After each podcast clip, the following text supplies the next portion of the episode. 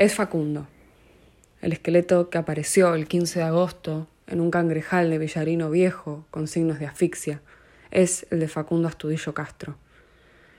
El dolor es inmenso y la impotencia es todavía más grande porque en nuestros barrios, en nuestros pueblos, en nuestras ciudades, porque en nuestro país, ese que soñamos sea distinto, la policía sigue torturando, matando y desapareciendo a nuestros pibes. Y la impotencia es todavía más grande porque después de cuatro años de doctrina chocobar, de la aprobación del uso de la violencia desmedida para amedrentar y perseguir a los que luchaban, a los que soñaban con construir un país distinto, acompañamos el proyecto de un gobierno nacional y popular para no encontrar pibes ahogades, tiradas en zanjas, después de cien días buscándoles. Esta es, sin duda alguna, la deuda más grande de la democracia. Y el problema no es solo que matan a nuestros pibes.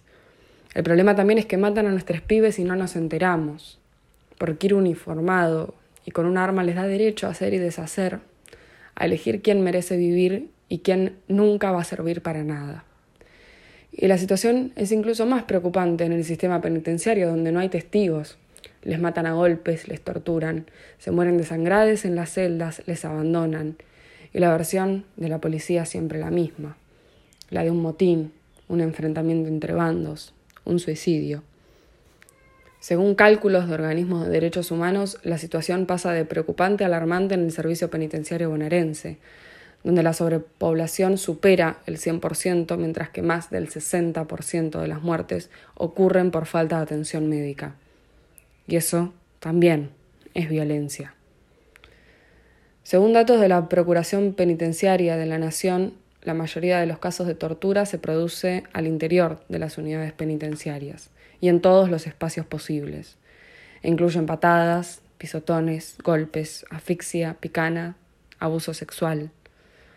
La desaparición forzada, por su parte, aparece como una forma extrema de encubrimiento tras una escalada de prácticas violentas que suelen tener como antesala episodios de hostigamiento, torturas, detenciones arbitrarias o extorsiones para forzar a cometer delitos, como pasó con Luciano Arruga. Y los de aquel lado se llenan la boca hablando de la liberación de presos y alimentan la pasividad social que acompaña la violencia, y la impotencia es todavía más grande. En el caso de Facundo, es notorio que el curso de la investigación se ha llevado a cabo de manera irregular y es aún más evidente la huella de la policía bonaerense. Basta de encubrir, basta de efectivos que se salen con la suya, basta de la corrupción y la complicidad que existe y persiste en las fuerzas de seguridad. Es necesario el compromiso político para impulsar reformas que transformen estas prácticas de mierda, para que en democracia no nos falten más pibes. Esperamos que en la Argentina de todos esta sea la prioridad. Y mientras tanto, acompañamos a la familia y a las amigas de Facundo. Les abrazamos en el dolor de esta pérdida irreparable Exigiremos justicia hasta saber qué pasó. Queremos que los responsables paguen y que el crimen no quede impune. Facu, que suene tu redoblante tan fuerte que no le dé paz a quienes te hicieron tanto daño.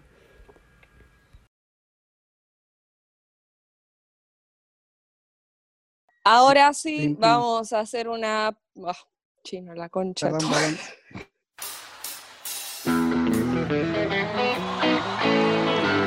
Al aire comunitario el equipo de la No Se Mancha que forma de la siguiente manera.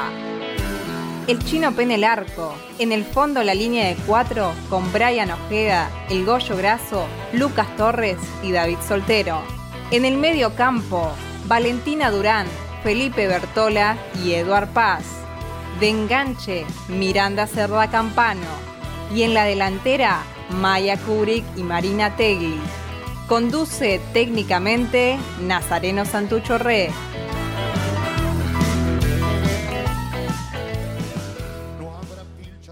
Bienvenidos a una nueva edición de este programa que hacemos todos los jueves aquí en Radio Estación Sur y que se llama La No Se Mancha.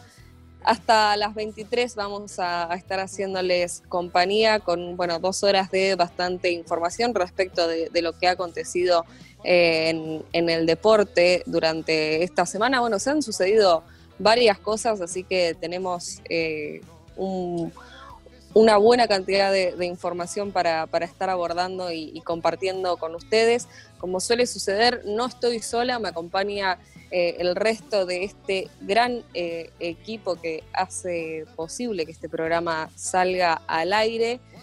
Eh, voy a empezar a presentar a quien aparece a mi izquierda, aquí en este Zoom por el cual grabamos eh, el programa, que es eh, el señor Edu Paz, que siempre muy, muy, pero muy atento a, lo que sucede con nuestro fútbol femenino. Se puso de nombre Pernil Harder, estamos hablando de la jugadora danesa que este martes selló su llegada al Chelsea en el traspaso más caro de la historia del fútbol femenino. Eh, bueno, siempre buenas noticias eh, las que vienen y, las que se relacionan con, el avance del fútbol femenino a nivel mundial. Así que Edu, te saludo, ¿cómo estás? Muy bien, contento, contento de poder seguir, eh, por lo menos desde un pequeño lobito que es el nombre, poder seguir informando también desde ese punto.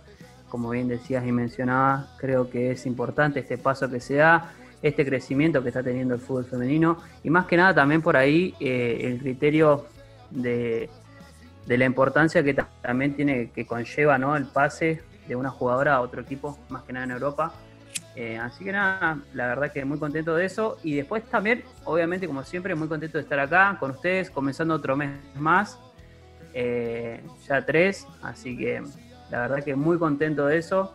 Eh, espero que, este programa les sirva porque la verdad es que vamos a estar hablando de temas que atañen a la salud, temas que atañen a lo natural y entre otras muchas otras cosas. Así que la verdad que va a estar muy bueno. Me había olvidado que ya estamos en septiembre, qué locura. Eh, yo digo, pese a que estamos en cuarentena, se me pasó volando. Eh, básicamente quedan eh, cuatro meses para que se termine el año, una verdadera locura como nos ha pasado por encima este 2020. Hay muchos cumpleaños aquí en el programa, es cierto, hay muchos cumpleaños en la No Se Mancha este septiembre, así que vamos a, estar festejando seguramente como se debe. Valen Durán, ¿cómo dice usted que le va? Todo bien, ¿vos, Miri? Bien, tranqui, mejor que en Boca, seguro. Sí, justo eso es lo que vamos a hablar un poco hoy con, el panel. Eh, y bueno, acá también renegando con mi internet, que se me desconecta, se me vuelve a conectar. Bueno, cosas de la virtualidad. Bueno, puede pasar, puede pasar. Eh, sabemos que las conexiones eh, son complicadas. Por suerte, el gobierno nacional eh, firmó un decreto, lo hablábamos eh, la, semana pasada en el programa, que, apunta a que todas y, y, todes y todos tengan mejor conexión a, a Internet. Maya Kubrick, ¿cómo dice usted que le va? Muy bien, Mir, buenas noches para vos, buenas noches para todos mis compañeros también, para toda la audiencia como siempre feliz de estar de nuevo otro jueves al aire de Radio Estación Sur realizando este hermoso programa que es La No Se Mancha. Y bueno, como contaban los compañeros, se viene un programón, no quiero adelantar nada. Así que eso, quédense al aire de Estación Sur que tenemos un montón de cosas para charlar en lo que respecta al deporte, a la política, a los feminismos y al mundo en el que vivimos, obviamente, porque hay COVID.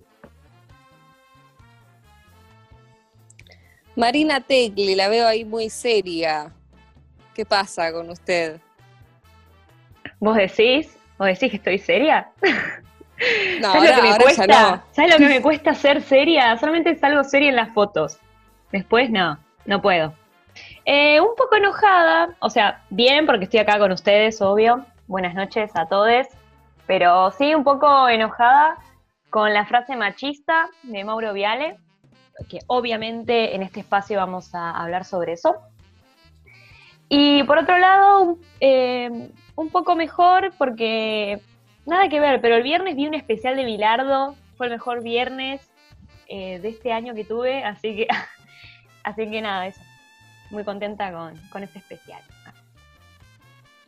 Bueno, fantástico. Eh, y cierra esta mesa, al menos por el momento, eh, nuestro querido Chino Pérez. Yo no puedo creer, o sea, todavía estoy anonadado de que hayamos estado de acuerdo en algo. Te juro. estoy esperando la tormenta. Se viene, yo creo, hoy a la yo creo, yo creo que también por eso debe estar enojada Mar. Eh, eh, estas cosas no se cuentan al aire, me parece. Son cosas internas del grupo. Estamos en privadas. Vivo, en vivo, en vivo. No, no, no, no, no las no vamos, a hablar de nada. No vamos a hablar de nada. Estamos diciendo que vos te enojaste por algo y estamos diciendo que con Mire estuvimos de acuerdo en algo. Son cosas que, la gente. No, no estamos ah. diciendo nada. Estamos, eh, si se quiere, un poco eh, alimentando la curiosidad del oyente. Estás picanteándome eso, estás haciendo. No, para nada, amiga. ¿Qué te pensás que porque soy de boca tengo pimienta en todos lados? Bueno, podemos, podemos dejar eh, una encuesta eh, hecha ahora en, redes sociales para ver si efectivamente la gente que nos sigue eh, en redes sociales, estoy hablando precisamente de Instagram, vamos a hacer una encuesta en la historia consultándole a la gente si efectivamente quieren que compartamos el screenshot del chat de la No Se Mancha respecto de la discusión que, que hubo hoy eh, vamos a, dejarlo para que los oyentes decían simplemente si se quieren enterar eh, qué fue lo que, lo que sucedió eh, en ese grupo. Obviamente nos acompaña también nuestro querido productor, Nasa Santucho. ¿Cómo dice usted que le va? Paren que tengo algo acá, salí ahorita. Se rompió mi productor. hola Miri, hola a todo el equipo. muy contento de una nueva emisión de La No Se Mancha. Eh, hoy no voy a estar participando al aire, pero bueno, igual de productor me tocadito, porque yo no me, quiero quedar sin participar, ahora ya le estoy tomando la costumbre a la no se mancha. Eh, para seguir alimentando la, incógnita ahí en el público, fue muy interesante la discusión en el grupo de WhatsApp. Mar terminó enojada con algunos, con algunos stickers de esos que dicen chau, me voy. Eh, pero bueno, qué sé yo, es algo a lo que nos tiene un poquito acostumbrado la compañera cuando se enoja. Son stickers de los Simpsons. Sí, sí. Eh, nosotros ya estamos, la, conocemos a, Mar, tiene, tiene un carácter muy fuerte, ustedes porque no la conocen, eh, pero bueno, si tienen la oportunidad de conocerla, eh, van a van a efectivamente comprobar eh, lo que estamos diciendo eh, en este programa. Eh, y respecto a lo que decía NASA, qué difícil va a ser sacarlo del aire a este señor. Nos estábamos por ir a la pausa, pero tarde, pero seguro, tenemos aquí al aire de Radio Estación Sur, después de algunas ausencias por lesiones, vieron que que los equipos son así, nos vamos cubriendo eh, cuando, cuando uno se lesiona, pero vuelve eh, después, de, después de, un tiempo fuera de, las canchas. Eh, obviamente un agrado para todos nosotros tenerlo de vuelta aquí. El señor Lucas Torres. ¿Cómo dice usted que le va Lucas tanto tiempo? La verdad que sí, eh, tiempo mucho y muchas son las ganas que, tenía de, volver, eh, aunque sea verlos por la pantallita, pero, pero bueno, eh, algo es algo. Tengo muchas ganas de volver al estudio, no sé cuándo se podrá volver al estudio, pero, pero bueno, por ahora es esto lo que hay y encantado de volver a estar con todos ustedes. Bueno, nosotros también realmente te, extrañábamos eh, por, por, estos lares, así que una alegría que eh, estés de vuelta con nosotros. Ahora sí, nos vamos a una brevísima pausa y enseguida seguimos con más No se mancha.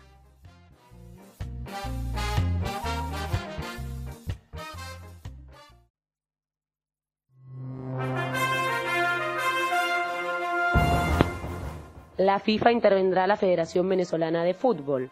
Así lo anunció a través de un comunicado en el que se expresa que, tras el triste fallecimiento de Jesús Berardinelli, presidente de la Federación Venezolana de Fútbol, el Consejo de la FIFA ha considerado que la federación se enfrenta a una situación en la que los puestos de presidente y vicepresidente han quedado vacantes. Dichas ausencias, explicó la FIFA, le impiden a la federación tomar decisiones administrativas y deportivas en estos momentos de pandemia del coronavirus.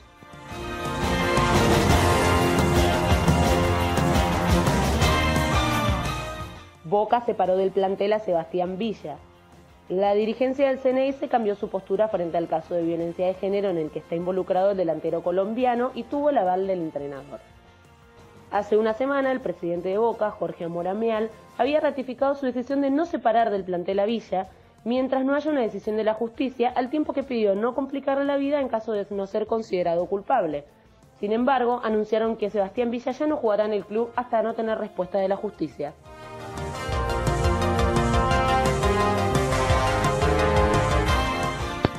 Sin VAR hasta 2021.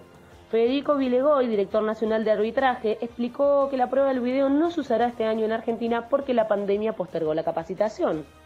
Todavía no hay fecha para la reanudación del fútbol oficial en la Argentina, pero ya hay una certeza. Si la actividad regresa este año, será sin bar.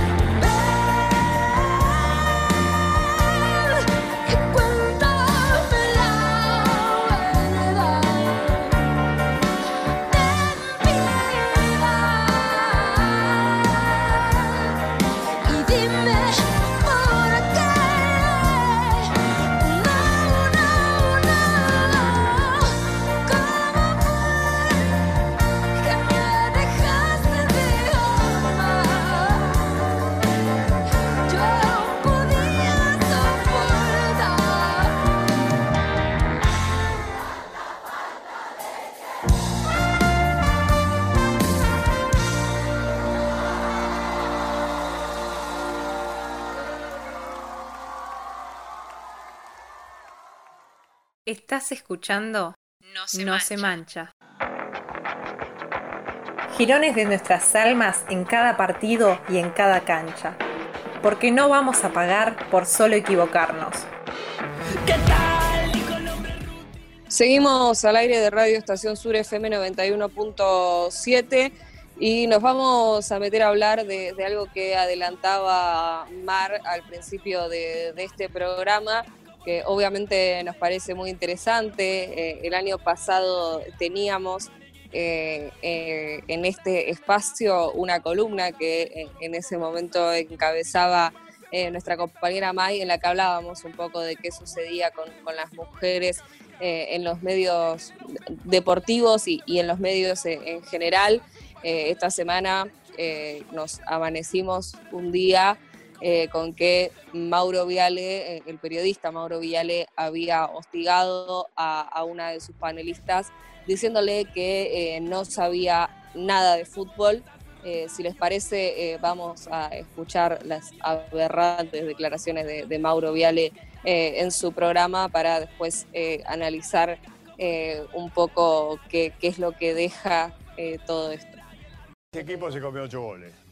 Y bueno, sí, pero también fue campeón pero de yo te voy a contar la filosofía del fútbol, porque ustedes son mujeres, vos no, entendés el fútbol. No, lo sé, no tiene nada que ver que seamos mujeres, yo también no, no entendés el fútbol. Gane. Vos yo sos también quiero que mi equipo gane, pero vos bueno. Vos sos varón, jugás ¿Soy al fútbol. qué? Perdón.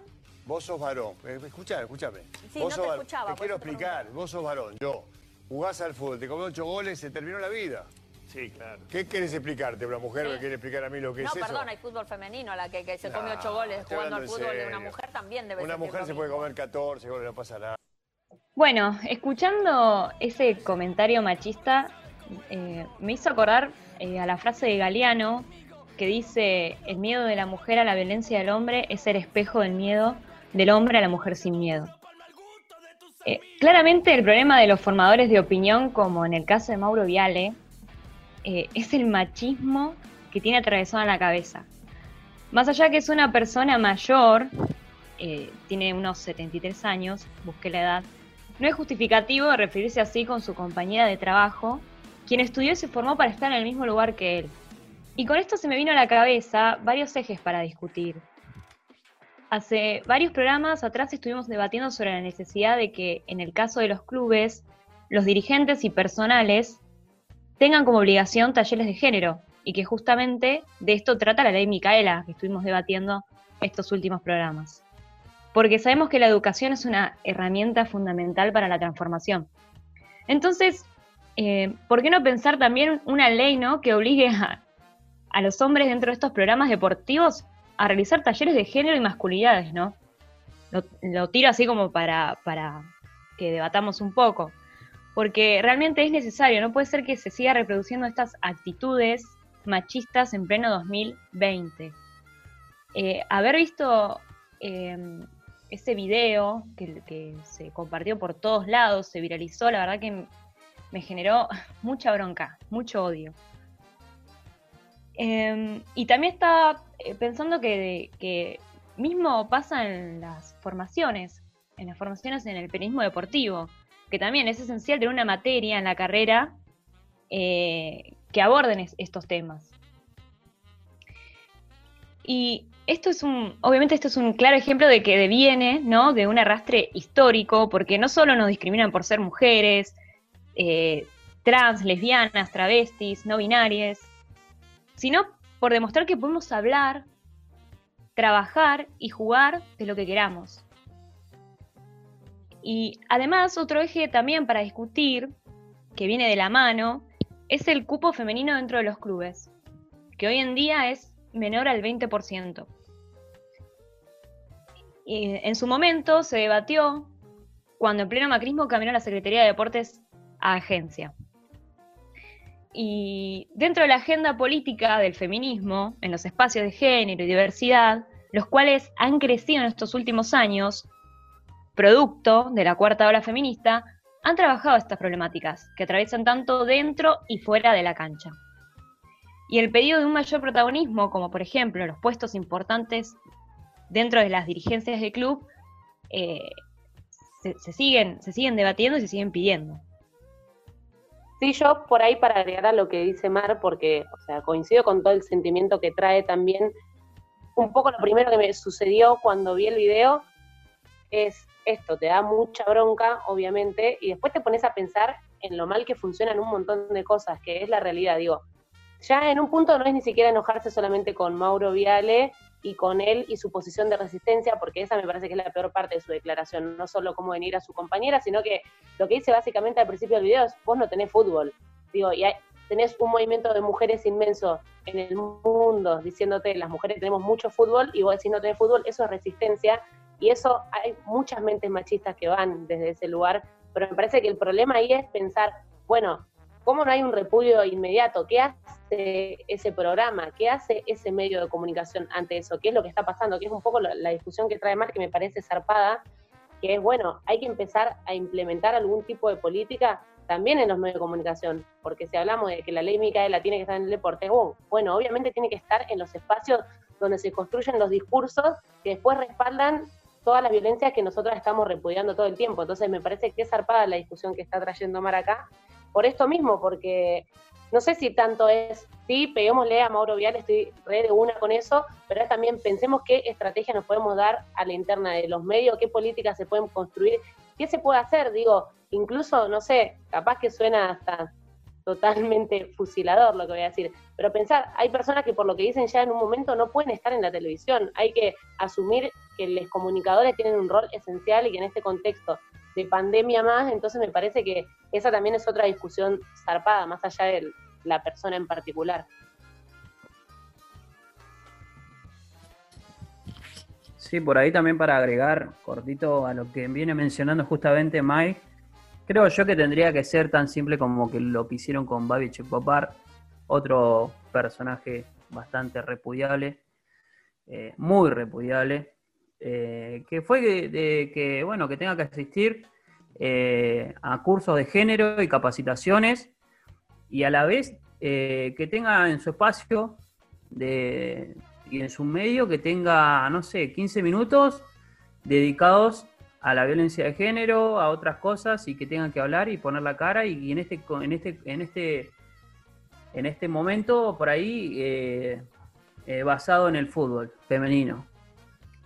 Es la única forma de que estas personas aprendan eh, a respetar y a, y a, trabajar con sus colegas y también que, que aprendan de que las mujeres ya ya no, ya está, listo, no, se, no jamás va a pasar de que se las vuelva a pisotear más en un estudio de televisión, nada por el estilo. Yo creo que ya eso él lo había hecho, hay, varios videos que en la antigüedad hacía lo mismo, con Flor de la B también la repudiaba.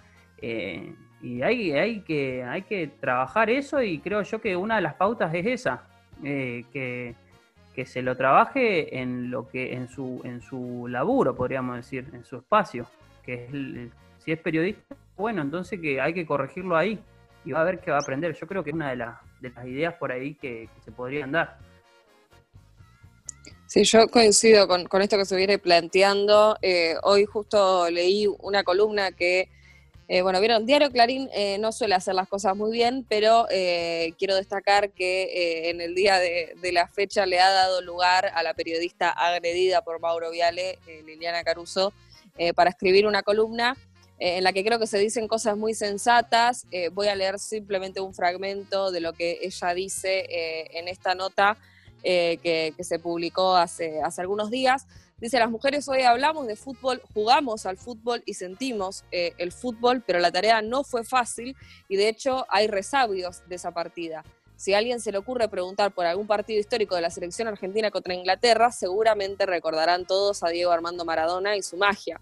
Y bienvenido que así sea, porque es indiscutible. Sin embargo, lo que hay que saber es que anteriormente habían sido nuestras chicas del fútbol femenino las que primero lograron golear a las inglesas en un mundial. Fue en 1971 cuando 17 mujeres viajaron a México sin siquiera botines, entrenador, médicos y masajistas. La proeza de esas futbolistas fue haberles ganado 4 a 1 ante más de 100.000 personas reunidas en el Estadio Azteca. Gloria Betty García, la capitana de ese grupo, que jugaba con las zapatillas flechas y con camisetas donadas por un sindicato, fue parte de esa gloria. ¿Por qué aún cuesta tanto reconocerlas? La Federación Internacional de Fútbol Asociado había contabilizado hasta hace un par de años a 30 millones de mujeres que en el mundo practican fútbol regularmente en ámbitos federados. Hoy seguro la cifra es mucho más.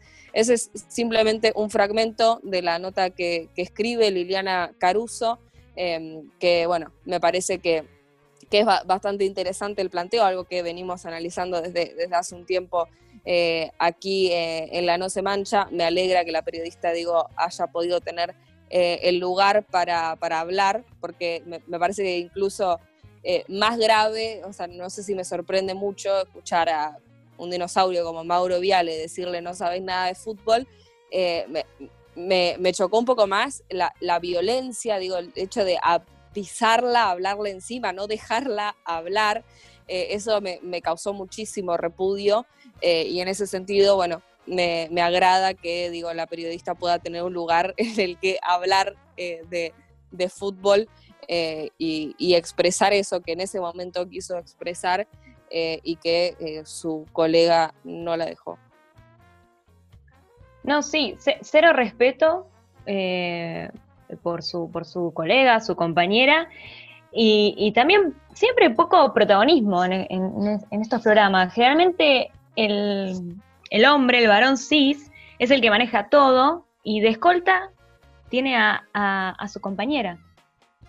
Eh, siento como que, siempre pasa eso en esos espacios, ya es como que basta, esas cosas tienen que cambiar. Y, también estaba pensando, ¿qué pasa con la formación? La formación eh, de ¿Qué pasa con las mujeres y disidencias que se quieren formar, ¿no? Como periodistas deportivas. Porque en su mayoría son instituciones privadas. No, hay, no, hay, eh, no hay tantas facultades públicas en donde se puedan formar, donde vos puedas recibirte de periodista deportiva. En su mayoría son todos privados.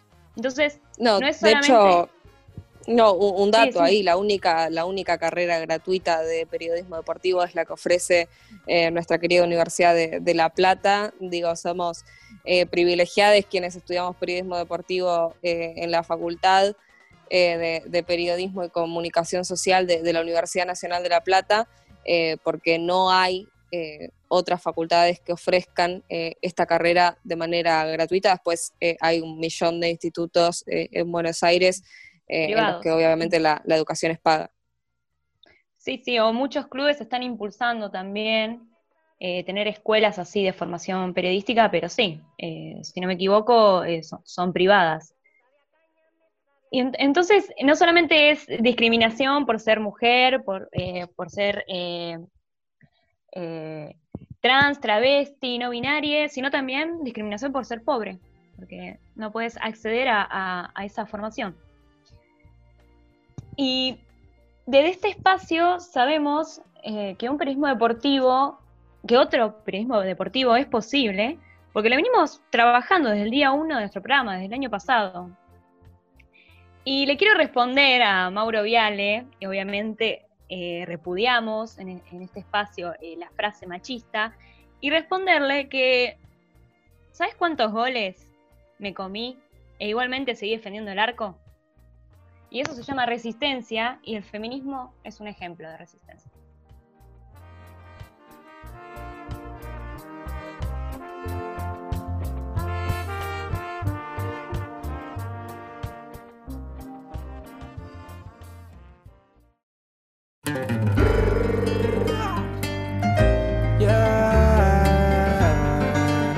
Azul y oro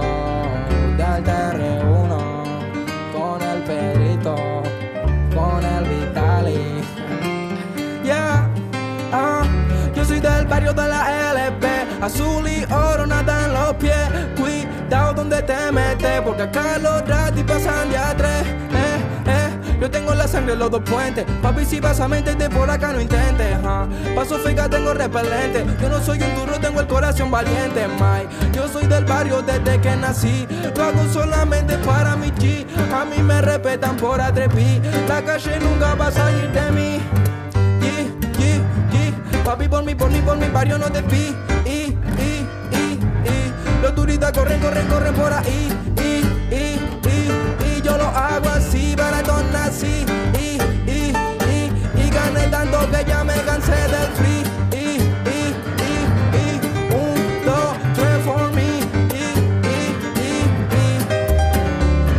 Barraca, Patricio Pompeya como una cuatro y su huella. Mami, yo sigo en la ola trayendo más mensajes que la botella. La boca patraca, Patricio Pompeya. Como una cuatro y su huella. Mami, nací para esto. Me pido un deseo que me dé una estrella. Yeah. Azul y oro puesto para la música. Somos el brillo dentro de la oscuridad. Azul y oro puesto para la música. Pa' ser primero hay que estar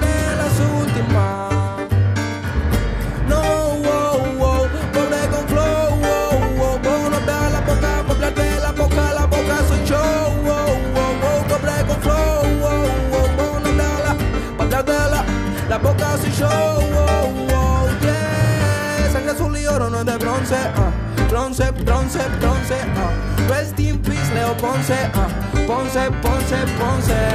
Papi, yo soy porque no el equipo. Por Nau, por el Lisa, por el Titi, por el Luca, por el Nico. Mami chula, no sé si me explico. Acá sabe chico, chico. La boca, barraca, Patricio, Pompeya.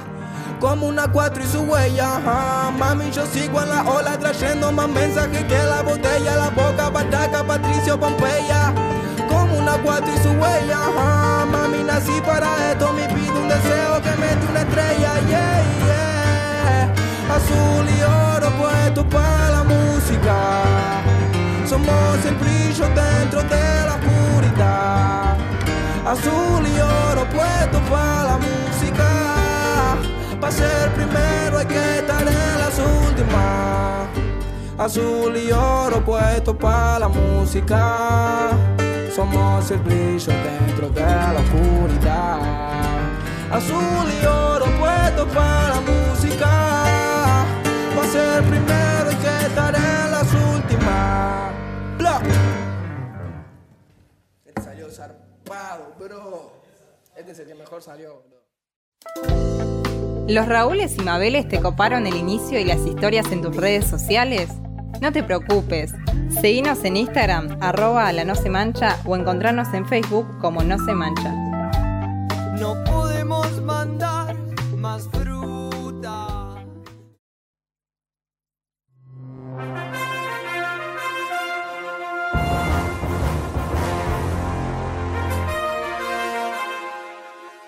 Europa tiene su campeona. Olympique de Lyon, una campeona repetida en la Champions femenina, agrandó la leyenda la cual no parece tener final en el corto tiempo. De esta manera el club francés conquistó su quinto título consecutivo en la Champions femenina al superar al Wolfsburgo conjunto alemán por 3 a 1.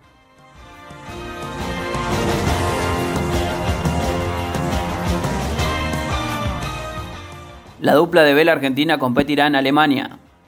Santiago Lange y Cecilia Carranza, ganadores de la medalla de oro en los Juegos Olímpicos de Río de Janeiro 2016 en la clase NACRA 17 de vela, volverá a competir después de seis meses en Alemania. Así lo confirmó el director técnico deportivo de la Federación Argentina de Skating, Klaus Alejandro. Lange y Carranza participarán del 5 al 13 de septiembre en la Semana de la Vela de Kiel, en la que también actuarán las bonaerenses Victoria Travasio y María Brands, ganadora de la medalla de oro en los Juegos Panamericanos de Toronto 2015 en la clase 49 Air FX, representantes olímpicas 2016 y clasificadas a los Juegos de Tokio.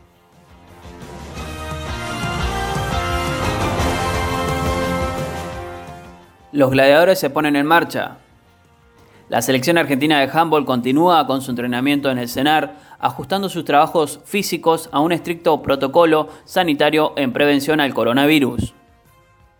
Los jugadores que actúan en clubes locales están ajustando la mira y enfocándose en el Mundial de Egipto a disputarse en enero de 2021. Previamente a eso, se evalúa una posible gira por ese país africano en noviembre. Como objetivo final, los gladiadores tendrán los Juegos Olímpicos de Tokio en 2021.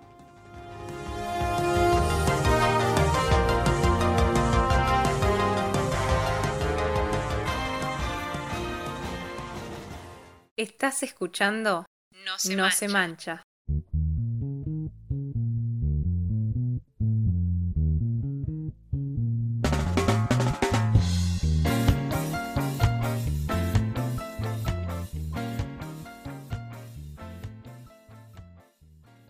Seguimos al aire de Radio Estación Sur FM 91.7 eh, y nos vamos a meter a analizar, si se quiere, la, noticia de, esta semana eh, que tiene que ver con eh, la creciente ola de contagios que se desató en la burbuja sanitaria de Boca Juniors, algo que obviamente me parece importante decir que desde este espacio veníamos haciendo un análisis de lo que podría implicar eh, en términos sanitarios eh, la, vuelta y, el retorno del fútbol. Analizamos eh, los, intereses que se jugaban ahí y, me parece importante hoy volver a, hacer un repaso de, lo que está sucediendo porque terminó pasando lo que eh, nadie quería que, pase,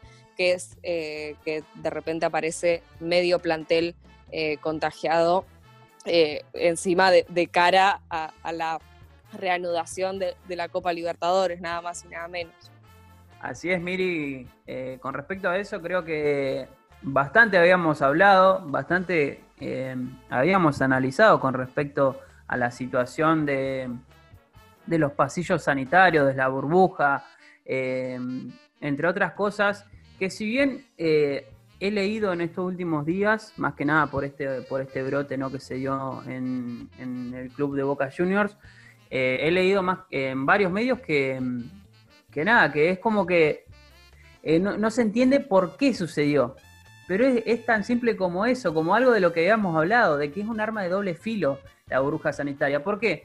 Porque no solamente son los jugadores o los dirigentes o el personal, podríamos decir, eh, que está dentro de un club el que está en la burbuja. Están toda la gente que está, que trabaja en el hotel, están todos los que se preparan eh, o, preparan la cancha, los cancheros, entre otras cosas, y, es obvio que puede que se dé un caso positivo. Y al, hacer, al ser una burbuja y estar en un, en un lugar cerrado y todos en contacto, eh, es más que probable que si se llega a filtrar el, virus en el lugar, terminen todos contagiados, y es lo que pasó con Boca.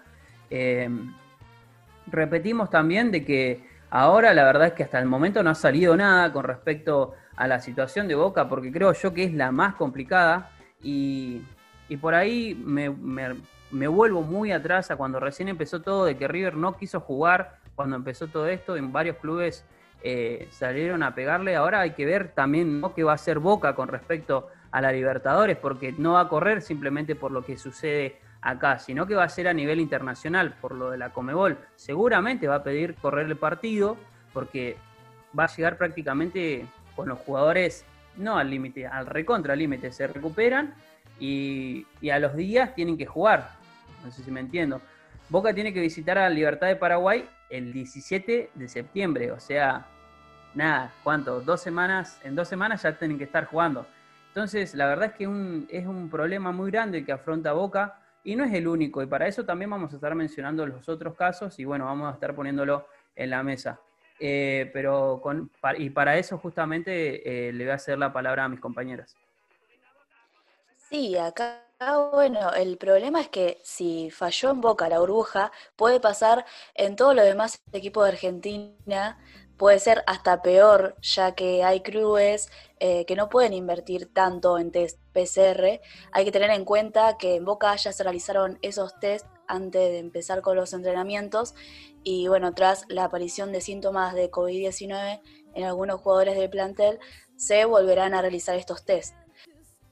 Capaz que soy muy repetitiva, pero por más que queramos que vuelva al fútbol, como fanáticos que somos, es una locura que vuelva en estos momentos cuando en el país estamos pasando por el pico, en donde hay más dados por día y hay hospitales que ya están colapsados.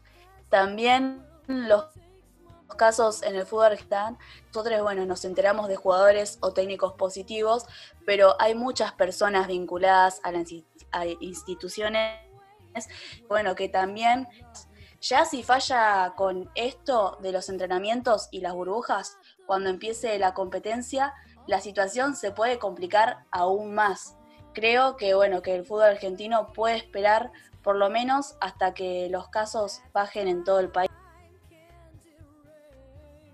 Sí, para agregar a lo que venís diciendo, Valen, que es justamente con la idea que cerrás, es totalmente una locura de por sí pensar que si hay un plantel que tiene 19 contagiados, bueno, contagiados en este caso, eh, vaya a jugar una Copa Internacional, se esté moviendo, se estén viendo con otros equipos, se jueguen partidos, porque incluso es esto, es pensar a los protocolos, o por lo menos los protocolos que se estaban aplicando acá en Argentina, como contacto como máximo a seis personas, para poder entrenar y demás, y me parece que nada de todo eso se puede realizar en un partido de fútbol, entonces es esperar, o sea, para mí no tiene sentido, sinceramente es como dice Edu, dos semanas de recuperación y a los cuatro días tenés que jugar un partido y estás exponiendo a un montón de gente, es una irresponsabilidad realmente. Y para traer algunas cosas que estuve leyendo estos días, Sportia le hizo una entrevista a Florencia Kahn, que es médica infectóloga, y un poco lo que compartía ella entre un análisis que hace bastante interesante, no solamente del caso de Boca, sino por qué cree que falla la burbuja en sí, porque digo, también en este programa ya hemos estado hablando incluso de Estados Unidos, digo, las burbujas, que ahí meto otra cosa que estoy pensando, porque capaz pienso muchas cosas a la vez, pero digo, las burbujas se están probando en este contexto ahora y se prueban a riesgo de que los deportistas se contagien, pasen estas cosas y bueno, es prueba y error porque hay un interés atrás que es más importante por el que se tiene que garantizar que eso funcione o que de alguna forma se puedan seguir con esa agenda de competencias por todo lo que ya decía Mira al principio y que venimos arrastrando hace un montón como los intereses de transmisión televisiva, de los patrocinadores y demás. Entonces me parece que volviendo a lo que decía recién, las burbujas se están tratando de aplicar porque se necesita buscar alguna forma en la que se puedan sostener estos deportes y estas actividades. Y lo que plantea Florencia básicamente es una burbuja para que funcione, tiene que ser una burbuja de cinco o seis personas que no estén en relación con otras personas. Y acá es lo que traía Edu recién. Además de los jugadores, hay muchas partes más que integran un club o que hacen posible que un equipo juegue. Y es como lo, lo decía ella en su entrevista, esa burbuja tenía 25 personas. Bueno, lo más probable es que vos ahí lo único que haces es expandir más el virus, porque llega el virus y si están las 25 compartiendo todo, van a tener las 25 el virus. Entonces, es incluso, nos parece hasta racional pensarlo desde ese lugar y es más chocante todavía que se sigan discutiendo estas cosas respecto a la Copa Libertadores porque parece carente de sentido completamente. Claramente, siempre lo decimos, no es carente de sentido, es que en un lado está puesto el sentido en la salud, en el derecho, en todo lo que siempre charlamos, y en otro lado está puesto el sentido en lo económico y en los intereses. Claramente ese es el problema y la disputa que hay, pero no me parece menor el dato que trae Edu también, que es bueno, Boca analizando, plantearle a la Conmebol no jugar ese partido y la Conmebol diciendo, bueno, no, ya sacamos un comunicado el 13 de agosto donde decíamos los protocolos y donde decíamos qué iba a pasar si los equipos tenían contagiados y ese, proto ese comunicado se mantiene igual porque por ahora a Boca le daría la fecha si sus jugadores se recuperan, le daría los números y esa es como la discusión que hay y eso me parece que es lo más peligroso. Sí, ahí muy cortito con esto, después eh, hay una cuestión ahí que eh, digo, ponerle que llega, ¿no? Boca 14 días de cuarentena, eh, se recuperan todos, después me parece que hay que tener en cuenta que podrían aparecer nuevos contagios, eh, los síntomas pueden aparecer hasta en 72 horas después, es probable que con el correr de los días quizás nos amanezcamos con más contagios, Sí, lo, de los asintomáticos que, que Aymar lo, tira por el chat no, no es tan grave porque en realidad a todo el plantel se le hizo el testeo PCR eh, y, hay gente que, o sea, la gente que dio negativo, digo, aunque seas asintomático, si fuera positivo, digo, si bien hay un margen de error, eh, se hizo un primer testeo, pero es probable que en un segundo testeo, que seguramente se haga con el correr de los días, eh, aparezcan más casos. eso yo, yo creo que es muy factible, pero después hay una realidad que ponerle que, bueno, de acá a 14 días de acá a 14 días se recupera, digamos, todo el plantel de Boca está recuperado. Después hay una realidad estudiada por, por la ciencia, por los médicos, por los infectólogos, que dice eh, que cuando vos te recuperás de un cuadro de, COVID, eh, no sé si tus pulmones están para ir a correr 90 eh, minutos en una cancha, en un nivel de alto rendimiento, eh, como se pretende. Me parece que eh, también hay una cuestión ahí que es cuidar la salud de los deportistas eh, y que evidentemente a la Conmebol le chupa un huevo. Y en conjunto por ahí con lo que veníamos mencionando, ¿no? Y también para ir cerrando un poco, creo yo que este conflicto de intereses que están teniendo en la Conmebol, la AFA, han empujado a los jugadores y sabemos que no son ellos los que van a ir o se van a presentar para arriesgarse contra el virus, es algo que mencionaba Mari en un principio, y también vamos a ver, ¿no? Eh, y a poner en contexto también por ahí a nivel internacional de que la burbuja sanitaria no había funcionado ni en Brasil, ni en Colombia, ni en Perú, eh, y era muy difícil que, que, se dé acá en Argentina por el pico que, que venía trayendo el país. Así que seguramente vamos a estar expectantes eh, con lo que suceda con, Boca. Por ahí los jugadores eh, seguramente se recuperen, van a estar bien porque son jóvenes, y, pero por ahí preocupa más la salud del cuerpo técnico y también de resguardar por ahí a Miguel Ángel Russo, que también es una de las personas que puede tener algún riesgo con esto si se llega a chequear o a, pasar a mayores eh, eh, estas situaciones, ¿no? Así que también hay que cuidar eso, hay que cuidar a aquellos que también eh, eh, componen el deporte, no solamente dentro de una cancha, sino por fuera. Y como bien decía hace un ratito, vamos a seguir trayendo seguramente información con respecto a esto, porque parece que hay para rato. Sí, muy cortito para agregar a lo que decías, Edu, es más que interesante esto que estemos pudiendo seguir lo que sucede en el deporte en sí, en el mundo y también prestarle atención a la situación de, Argentina, ver qué, qué, es lo que plantea la AFA, qué es lo que plantea también el gobierno. Ya habíamos traído a esta mesa hacía un tiempo las declaraciones de Ginés García diciendo cuando empezaron a darle luz verde a los entrenamientos, diciendo, sí, se va a entrenar, pero si los contagios empiezan a crecer, vamos a pensar qué hacer. Bueno, me parece que más allá del ejemplo de, Boca, esto tiene que servir para pensar de verdad qué cosas son las que tienen que movilizar el deporte, que claramente no tiene que ser solamente la lógica mercantil, no puede ser eso lo único que exista detrás del deporte, y estar siguiendo obviamente cuáles son las discusiones que se dan y aprovechar esta situación justamente para eso, para terminar llevando estas discusiones y que también se tome otro protagonismo desde la política y se puedan empezar a hacer cosas y que no esté todo nuestro fútbol regido solamente por la Comebol. Sí, interesantísimo el análisis del panel. Obviamente vamos a, quedar atentos a, lo que suceda en Boca y en el fútbol argentino en general. Esta es eh, obviamente la primera burbuja sanitaria que ha estallado. Eh, muchos clubes han, decidido, han resuelto eh, no iniciar las burbujas sanitarias que, estaban previstas, muy sobre la fecha, incluso en algunos casos.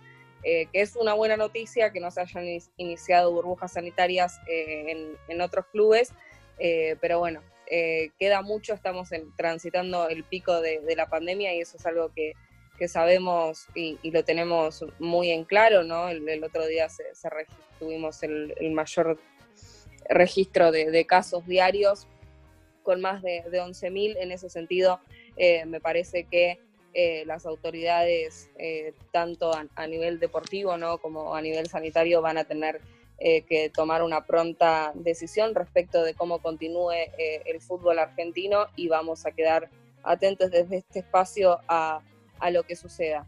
No se muevan de ahí, que enseguida seguimos con más No se mancha.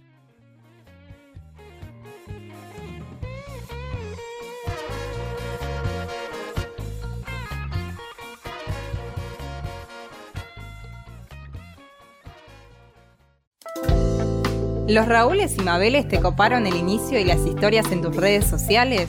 No te preocupes, seguinos en Instagram, arroba la no se mancha o encontrarnos en Facebook como no se mancha.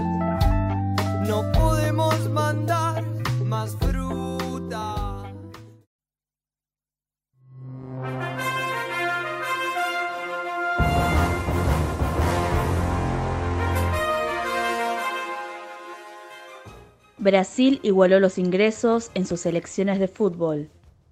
Rogerio Caboclo, presidente de la Confederación Brasileña de Fútbol, explicó que no hay más diferencias de género e informó que ha equiparado el valor de los viáticos o dietas que perciben los hombres y mujeres que son convocados para jugar en las selecciones nacionales.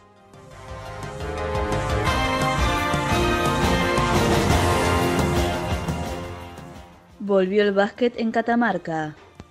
Luego de más de cinco meses de inactividad por la pandemia, Catamarca es la primera provincia que logró el permiso para empezar a jugar partidos oficiales. Con el protocolo sanitario aprobado, este fin de semana se jugaron encuentros de Primera División U19, U13, U15 y U17, en un torneo que durará un mes y medio, por ahora en la modalidad 3x3.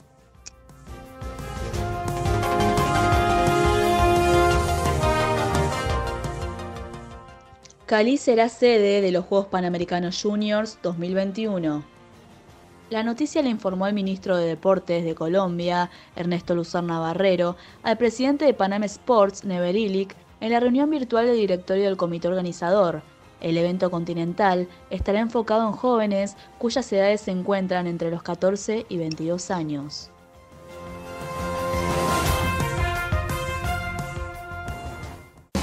¿Querés cortar la semana? Rompete ese escuchando No se mancha.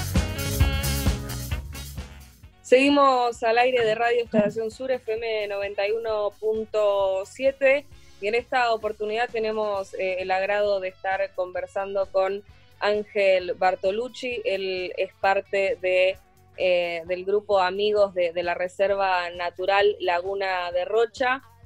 Y bueno, obviamente Ángel, primero eh, en primera instancia saludarte, eh, vamos a estar hablando con él por algo que hemos abordado eh, en este programa y, que observamos con preocupación, que tiene que ver con el avance de, las obras del predio de Racing dentro de los límites originales del humedal que conforma la Reserva Natural Integral y, Mixta Laguna de, Rocha en Esteban Echeverría.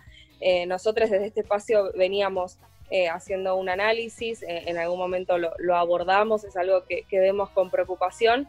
Y en primera instancia, Ángel, bueno, saludarte eh, en nombre de, todo el equipo de La No Se Mancha y, consultarte, me, parece que quizás sería interesante para los que no están muy al tanto, bueno, cuál es un, poco la, cronología de, hechos recientes que, ustedes observan con, preocupación eh, en este caso y, concretamente, bueno, cuál es eh, el reclamo, digo, como organización eh, están llevando adelante.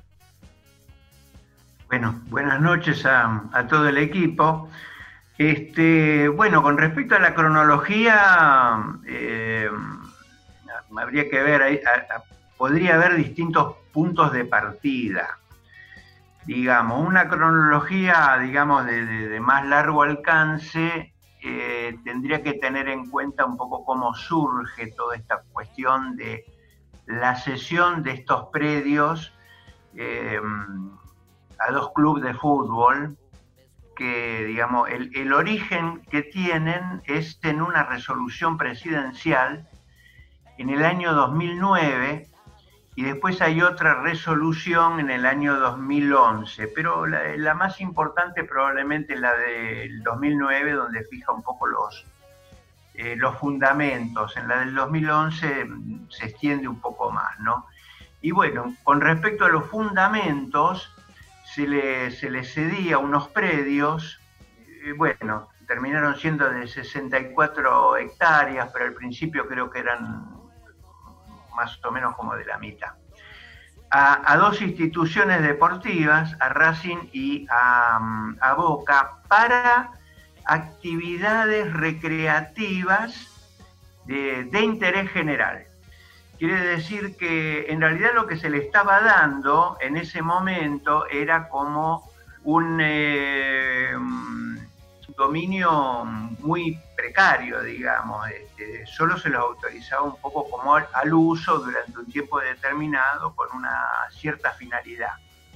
Estamos hablando entonces del año 2009 y 2011, que, es importante esta fecha porque la, declaración de la reserva es del año 2012, es decir, diciembre, 13 de diciembre del 2012, cuando se sanciona en la provincia de Buenos Aires la declaración de la reserva eh, Laguna de Rocha. Quiere decir que este precario es, digamos, anterior a la reserva. Ahora, la ley, la, la 14.488, incorpora, incorpora estas parcelas. Estas parcelas eh, adjudicadas originalmente a, a, Racing y a Boca. La conducta de los clubes fue, fue distinta, digamos.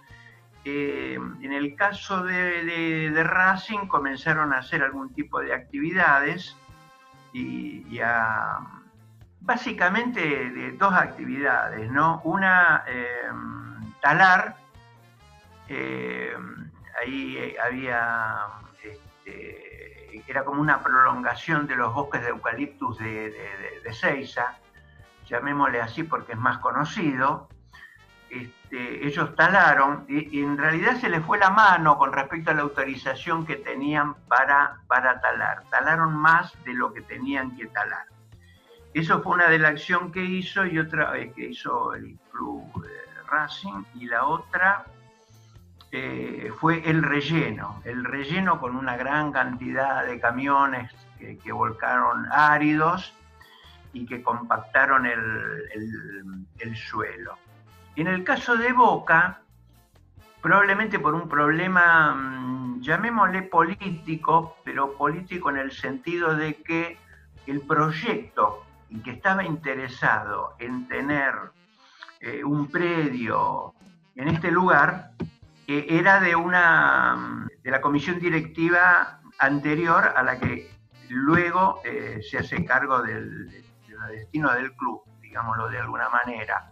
Y de hecho, lo que hicieron entonces, digamos, la, conducción, la que tomó el, mando, desestimó un poco, desestimó eh, hacer algún tipo de actividad ahí en, Esteban Echeverría, en la reserva, probablemente primero por dos razones, ¿no? Una, porque era un proyecto que era de, otro grupo, ideológicamente distinto al, al que se hizo cargo. Ese era uno. Y otra porque notó, advirtió la gran oposición que había de las agrupaciones, de los movimientos este, ambientalistas. Quiere decir que este, hablamos de los clubes, pero mm, prácticamente desde el inicio Boca eh, logró reubicarse, digamos. Reubicarse en donde, relativamente cerca, pero en otro partido, que está del otro lado de la Riquieri, que es este, el partido de Seiza, donde también consiguió este, unos predios y, sin problemas este, desarrolló, digamos, sus, planes. En cambio, Racing, de alguna manera, persistió en el proyecto proyecto original. El tema que eh, una agrupación ambientalista que, en cierto sentido, lo curioso es que no era de, Esteban Echeverría, aunque en Esteban Echeverría había una de las agrupaciones ambientalistas que lo había eh, solicitado la, la suspensión de las obras, pero la que inició una acción judicial eh, fue una agrupación del partido de Quilmes, una agrupación que se llama 18 de octubre, donde plantea la, la inconstitucionalidad de, en realidad plantea la inconstitucionalidad de una ley posterior, que creo que es de abril del año 2013, eh, la 14.516, porque eh, en, esta ley, la 14.516, lo que se plantea es como eh, un retroceso, una vuelta atrás, es decir, desafecta algunas, eh, algunos predios, algunas parcelas, planteando, planteando justamente eso que eran del Estado Nacional, etcétera, etcétera. Pero en lo concreto, lo que esta mm, institución ambientalista y los abogados de esta institución ambientalista que se llama 18 de octubre tienen en cuenta es que hay un principio de no regresión, es decir, no se puede volver atrás, no se puede disminuir la integridad de algo. Y bueno, en ese sentido han, planteado que justamente el, el, artículo de la ley que plantea esto es este, inconstitucional. Y bueno, esto fue la Suprema Corte de, Justicia de la provincia de Buenos Aires.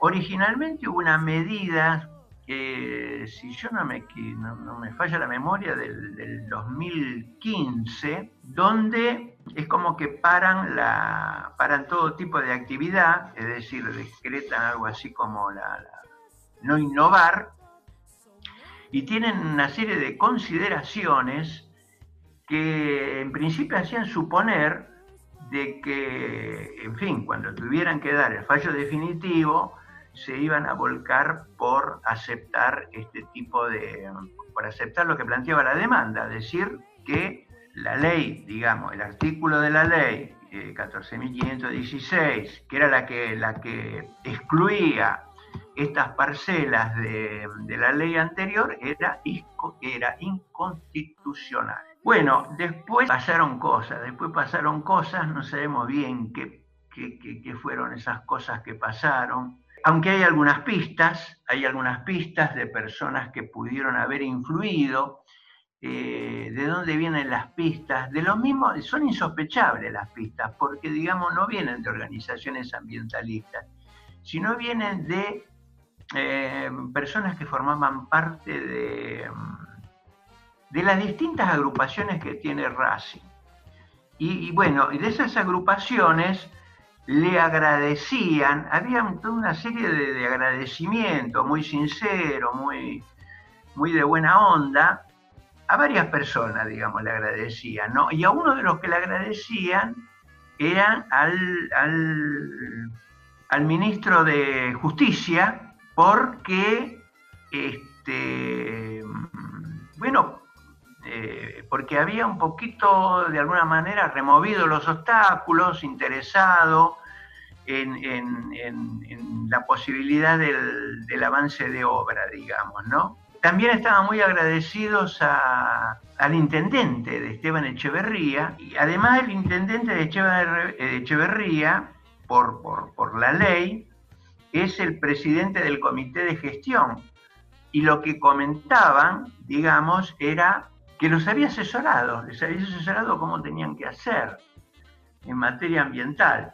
De alguna manera lo que ocurre es que la Suprema Corte ve la posibilidad de que, en fin, digamos, se, pudieran, se, podrían hacer algunas obras en la medida que se respeten los eh, ciertos tipos de parámetros establecidos, es decir, que haya de parte de provincia, en este caso es la, OPDS, una especie de dictamen de impacto ambiental, y, de parte del municipio también, que, plantearan que las obras eh, que, iba a realizar Racing, cuyo plan de obras ellos conocían, tenían como el, ok con respecto al impacto ambiental.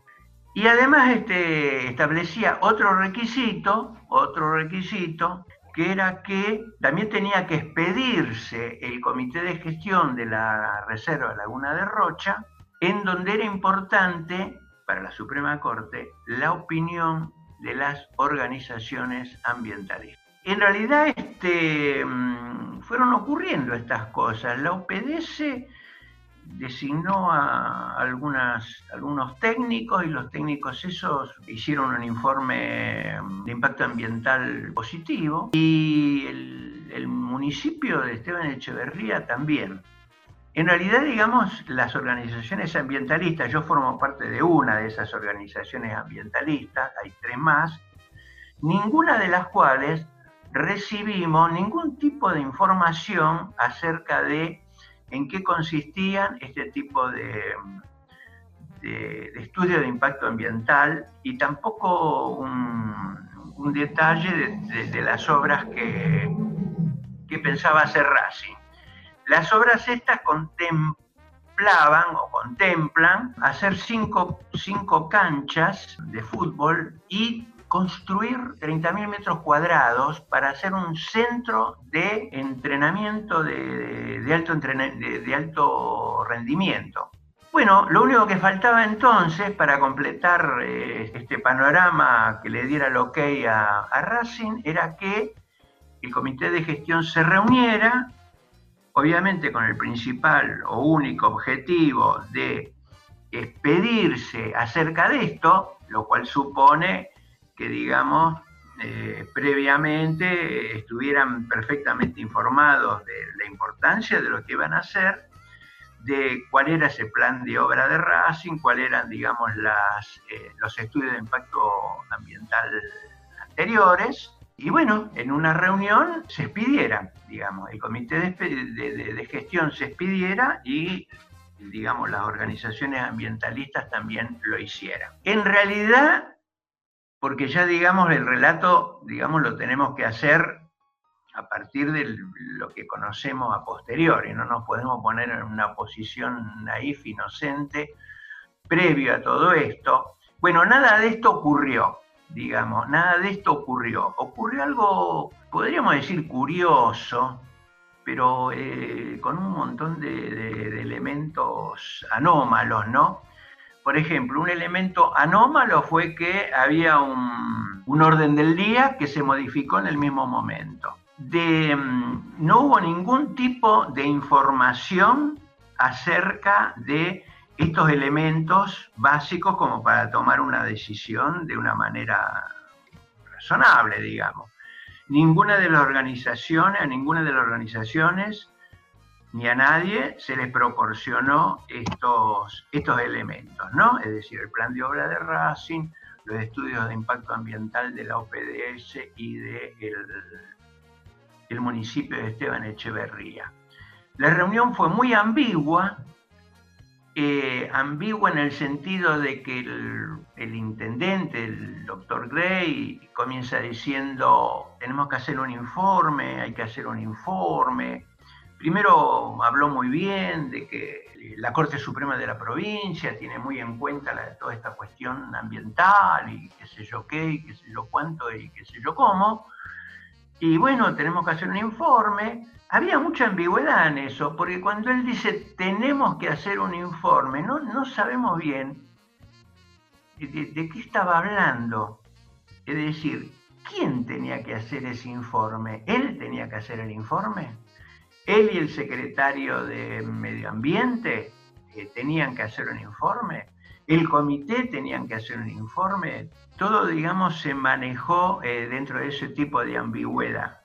Y, para, perfeccionar un poco esta cuestión de la ambigüedad con que se manejó, él mismo sugiere un método para resolver este problema y él dice, bueno, mm, tenemos que organizar, tenemos que organizarnos.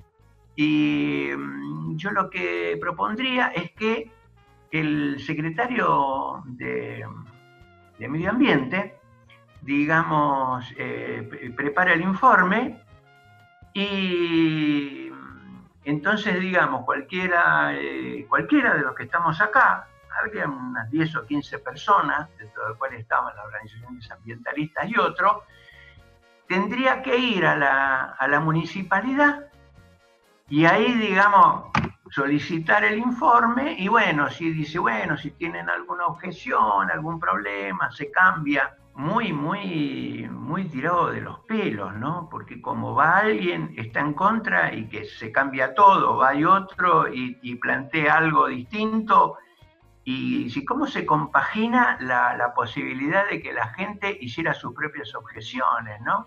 Más o menos cuando terminó de decir esto, digamos de la asamblea o del, grupo de los asistentes, que prácticamente eran todos asistentes, y bueno, una de las personas del, del ¿cómo diríamos?, del público, es que dice, bueno, si este tema ya se terminó, planteó una pregunta sobre las ocupaciones, que era el, otro punto que estaba en el temario. Y el, intendente le comenzó a contestar y la cuestión quedó así, quedó así, es decir, un procedimiento planteado que nadie aceptó. Primero que nadie entendió. Ahora, era evidente que el informe ya estaba hecho. Quiere decir que si uno al día posterior, eso fue el 9 de marzo, para ir el 10 de marzo, ir a la municipalidad a a enterarse un poco de qué, cuál era el informe, ese informe ya estaba redactado. Eh, quiere decir que si el informe estaba redactado, ¿por qué en ese momento que estábamos todos no se nos informó de su contenido? Además, digamos, tenemos comunicación vía mail, ¿por qué, digamos, ese informe, aunque no sea ese día, pero al otro día también no se nos este, informó? Eh, bueno, este, mm, y un poco quedó así la cuestión.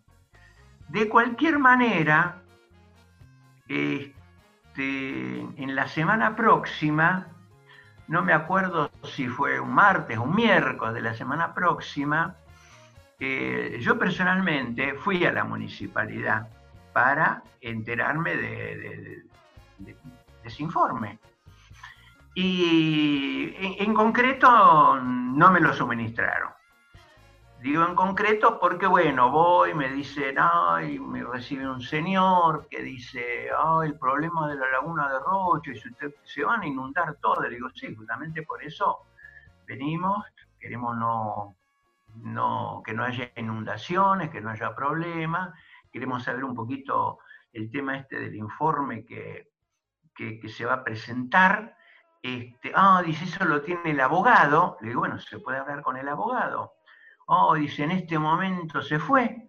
Eh, ¿A dónde se fue? Y se está arreglando un problema con los artesanos de la plaza, que aparentemente los artesanos habían eh, ocupado espacios más de los que, según la municipalidad, tenían que ocupar. Este, bueno, ¿y cuánto demorará en, regresar? Eh, ahí no sabemos. Este, bueno, le digo, mira, vamos a hacer una cosa entonces, porque si usted me dice, qué sé yo, media hora y el abogado está acá, lo espero. Ahora, si no sabemos, este, eh, tenemos que arbitrar otros medios. Mire, le dejo mi teléfono, le pido por favor de que me llamen, que me envíen el que me envíen el,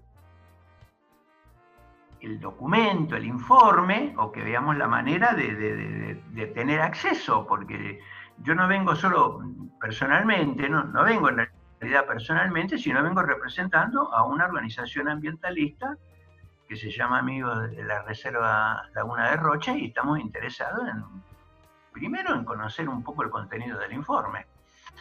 Eh, sí, sí, cómo no, cómo no, el señor tomó nota y, y bueno, este,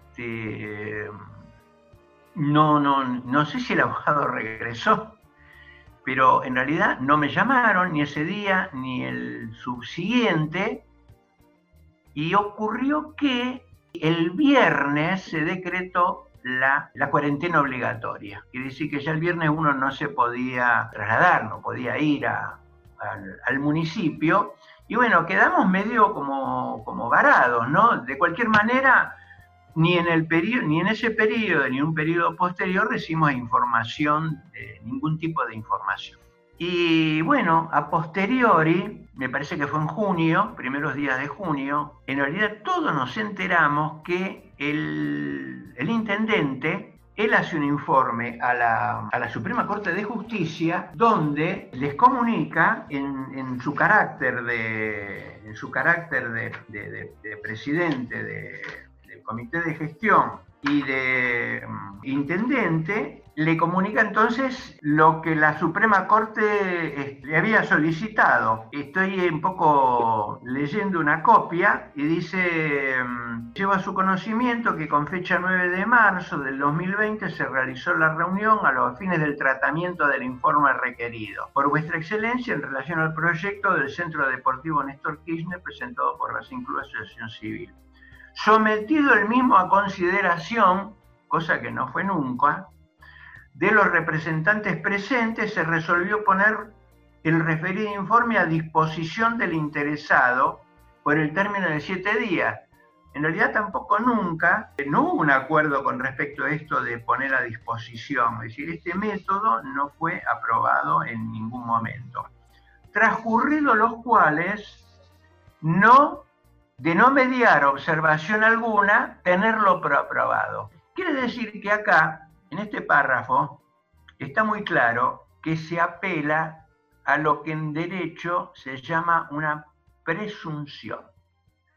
No es una cosa contundente, no es, digamos, decime sí o no, decís sí, decís no, está claro, ¿no? Sino en un procedimiento que dice, vos tenés que ir a hacer la consulta. Si vos no estás de acuerdo, este, si en ese periodo no se, no, no se produce ningún tipo de objeción, lo tenemos como por aceptado. Como les digo, no, no, apenas, apenas en junio nos enteramos por medios periodísticos de esta resolución, eh, todas las organizaciones ambientalistas la, la rechazamos, digamos. Es decir, pusimos las cosas en su lugar. Es decir, no hubo una reunión convocada a esos efectos, no se nos proporcionó la información pertinente, no aprobamos tampoco el procedimiento, no teníamos idea, se recurrió a un procedimiento ambiguo, eh, evidentemente, digamos, eh, a esta altura tenemos que decir que eh, la posición de las eh, organizaciones ambientalistas es conocida. Digamos, podemos tener nuestras eh, pequeñas diferencias internas entre una y otra, pero con respecto a este tema, digamos, todas estamos en absoluto en contra de que se, se cercene la integridad de la reserva, este, amputándole 64 o 32 hectáreas, digamos, para una finalidad que no tiene nada que ver con la reserva, para una finalidad que también eh, estaba por fuera de lo que originalmente se planteó, porque digamos, un centro de, un centro de entrenamiento de, de alto rendimiento no tiene nada que ver con el interés general, podría tener que ver con el interés de Racing, que ya tiene dos estadios. Tiene un estadio muy importante, muy moderno, donde se entrenan los jugadores de primera, y tiene otro estadio donde se entrenan las divisiones inferiores. Ángel, ¿cómo estás? Lucas Torres te saluda. Lucas Torres. Bueno, primero, eh, un honor que estés con nosotros y, que puedas darle, darle voz a estas organizaciones ambientales que, por lo general no, no, tienen un espacio. Bueno, acá desde la No Se Mancha siempre reivindicamos todo, todo esto. Eh, y te quería preguntar si, bueno, primero si estás familiarizado con lo, con lo, que fue el caso Mendoza, que a partir de ahí nace, nace lo que es Acumar, y por otro lado, si, si, si tenés alguna presunción desde dónde se puede estar agarrando Racing eh, para proseguir con esto, siendo que en, nuestra constitución, en el, bueno, la inconstitucionalidad se puede dar también porque eh, hay un conflicto con el artículo 41, eh, que claramente marca que los habitantes deben gozar de, un ambiente sano, no solo hablando del presente, sino también teniendo una vista futurista, ¿no? Y en este sentido, lo que le vamos a dejar a las generaciones futuras es eh, importante. Bueno, quería saber también qué, opinabas al respecto y si tenés algún, algún dato o si, podés llegar a sospechar desde dónde se ampara Racing para proseguir con todo esto. Eh, sí, estoy, estoy eh, enterado del, caso Mendoza, del artículo 41 de la Constitución de, nacional que está en paralelo con el artículo 28 de la Constitución provincial y que tiene que ver con esto, digamos, con, la sustentabilidad, con, los, las áreas naturales como una estrategia para conservar la biodiversidad. En realidad me parece que mm, habría que tener en cuenta lo siguiente, digamos. Racing, digamos, lo único que tiene, lo único que tendría a favor es este, este permiso precario como dato se llama en realidad, para hacer algún tipo de actividad deportiva ahí en, ese predio. Es lo único que tiene, digamos. Habría que tener en cuenta lo siguiente, digamos, los, en, en la oportunidad en que se les concede este comodato o préstamo de uso, en primer lugar eh, fue anterior a la sanción de la reserva. Eso, eso es, un, es un elemento, digamos, a tener en cuenta. Y otro segundo elemento es que pareciera haber un acuerdo, o pareciera que está bien, o pareciera que, es correcto que el Estado Nacional en algunas em, sí, predios, este, parcelas o posesiones que tiene, se las conceda a club de fútbol. Este, y, da la casualidad de que siempre se las concede a clubes muy importantes, ¿no? Por ejemplo, no del lado de Esteban Echeverría, pero del lado de Seiza, en primer lugar tenemos el predio de la AFA. Digamos, la AFA es una institución, no sé, millonaria, maneja una gran cantidad de dinero, tiene una gran cantidad de ingresos y, bueno, recibió también un predio ahí en, en, Ezeiza. Y otra institución que recibió también un predio a nivel de, nación fue este, River Plate. Este, yo creo que eso me parece que está siendo cuestionado, ¿no? Levemente está siendo cuestionado. Eh, bueno, pero de alguna manera lo único que tiene Racing es, en primer lugar, desde el punto de vista estrictamente legal, que bueno, en ese momento se les concedió ese predio. Ahora, la, la cuestión, digamos, me parece que cambió drásticamente con la ley, porque la ley provincial, la 14488, al declarar una, reserva natural e integral, eh, lo incorpora. Y, y, bueno, ahí digamos, este, una ley me parece que es mucho más importante, es más importante que este tipo de préstamo de uso. Por otro lado, se trata de un humedal. En realidad, digamos, el humedal es mucho más grande que, la reserva. La reserva serían aproximadamente 640 hectáreas.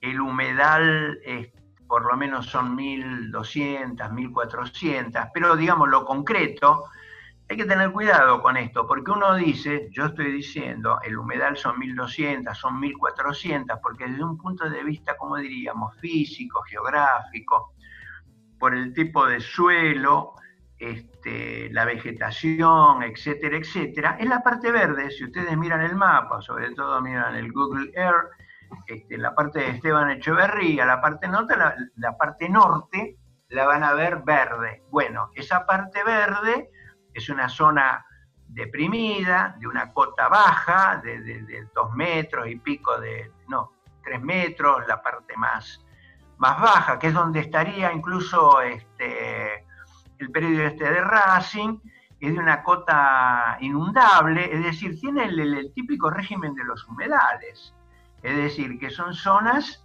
digamos, que se inundan, que a veces, digamos, el agua de esa inundación permanece algún tiempo, se va filtrando hacia, buscando su nivel, en este caso es el río Matanza.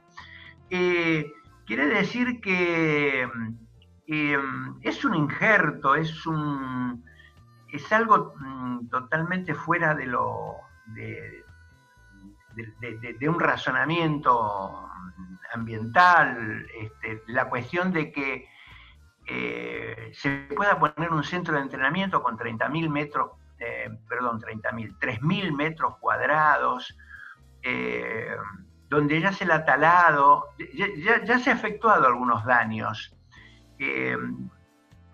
toda esta cuestión del talado y esta cuestión del el relleno ha generado, ha generado un aumento de las inundaciones, de, digamos, eh, en, la parte de 9 de abril. En la parte de 9 de abril. Este, sería más sencillo verlo con el mapa, porque a pesar de que está como alejado, pero tiene que ver con la cuestión esta de la cota de, la cota de inundación, digamos, ¿no? Eh, la cuestión es que los humedales funcionan como esponja. Si yo hay una parte de esa esponja, vamos a suponer que la, que la, compacto, que la comprimo, obviamente la capacidad de absorción es, eh, se disminuye y por lo tanto el agua que se desplaza es mayor. Bueno, esa agua que se desplaza es mayor, está inundando la parte de 9 eh, de abril, 9 de abril, básicamente 9 de abril. ¿Vos sospechás que, desde la Intendencia eh, puede llegar a haber eh, habido como una, mano para, el lado de, bueno, en este caso una institución que es Racing? me refiero al, hecho del informe este que, nunca apareció, que, ustedes lo, bueno, lo, contaste detalladamente, lo, reclamaron y, y no aparecía y y aparentemente ya estaba, estaba dado el informe, pero ustedes no estaban enterados, que no sé, que, la intendencia en este, en este juego, ¿qué, rol cumple, digamos? Claro. Eh, eh, a ver, eh, ha tenido como muy buenas relaciones y ha visto con muy buenos ojos algunos intentos de algunos presidentes de los clubes de hacer este tipo de cuestiones en, Esteban Echeverría. ¿eh? Este, me parece que el que tiene que demostrar su compromiso con el medio ambiente es el, intendente. Eh, lo vemos como claramente como una maniobra. No, no, a esta altura no podemos decir otra cosa. Digamos, a lo mejor cuando nos enteramos, nos asombramos lo hicimos público, esperamos algún tipo de rectificación que, pudo haberse producido, pero no se produjo, y no nos, digamos, no nos queda dudas, no nos queda dudas a ninguna de las organizaciones que, que se trató de una maniobra, digamos, que se trató de una maniobra, porque, digamos, nuestra posición era conocida. Entonces, digamos, vamos a suponer, el, camino más sencillo, si se hubiera planteado claramente la cuestión, me parece que el intendente y el presidente del presidente del comité de gestión, el doctor Gray, sabía que nuestra posición iba a ser en contra. Entonces genera un procedimiento ambiguo, en que nadie entiende, y bueno, mientras eh, se complicó esto un poquito con la pandemia, porque digamos, quedamos un poquito como inmovilizados, pero, pero no nos queda duda de que eh, se trató de una, de una puesta en escena y de una, de una maniobra, ¿no? Y porque vamos a suponer, entre, cualquier, entre personas de bien, cuando alguien te hace una imputación, vos digamos, digamos, siempre está la posibilidad de rectificarse. Este, de aclarar, pero no ha habido ningún tipo de aclaración y, más, bien, más bien las personas que planteaban, porque nos lo han comentado, cuando hicimos las denuncias, eh, hubo un montón de personas que, directamente trataron de comunicarse con la municipalidad, a ver qué, es lo que estaba pasando, y no respondía el, el intendente, sino que respondía el equipo de prensa de Fernando Grey diciendo de que ellos no tenían nada que ver, que era una cuestión de, nación y que, en fin, que, Fernando Grey no tenía nada que ver. Quiere decir que la responsabilidad de Grey para nosotros este, es muy clara. Ángel, eh, bueno, los tiempos eh, en radio, sabrás, son un poco tiranos. Eh, Así que nos tenemos que, ir despidiendo. Podríamos estar horas hablando de, este tema. Obviamente vamos a, estar atentos a, cómo avance esta cuestión y seguramente volvamos a, ponernos en contacto. además, está decir que cualquier cosa que haya que, informar al respecto, este, este espacio eh, está abierto. Así que agradecerte muchísimo por este tiempo compartido con, la No Se Mancha, que sabemos que a esta hora siempre, siempre es complicado, y, mandarte un abrazo muy grande. Bueno, muchísimas gracias. Este, noto un afecto de parte de todos ustedes. Eh, les agradezco mucho la, mm, el hecho de que no me hayan entrevistado a mí, digamos, sino más bien a amigos que se hayan interesado por este problema. Y bueno, estamos en contacto, cualquier este, novedad eh, nos comunicamos, al menos tengo la, tengo la, mm, eh, el Facebook de, de Nazareno Santucho Rey. Así que por ese medio no, no, nos estaremos comunicando. ¿eh? Muchísimas gracias a todos. ¿eh? Muchas gracias, Ángel. Cualquier cosa que necesiten conocer, me lo quieran hacer saber, en la medida que esté a mi alcance, no hay ningún problema. Bueno, muchísimas gracias. Ahí pasaba Ángel Bartolucci, eh, que, es parte de, una organización eh, ambiental que, hoy está un poco discutiendo eh, este avance de, Racing eh, en la Reserva Natural Laguna de, Rocha. Vamos a seguir desde este espacio muy, muy de cerca eh, lo, que suceda porque es algo que, vemos con, bastante preocupación. De momento les pedimos que no se muevan de ahí, que en un ratito nada más seguimos con más No se mancha.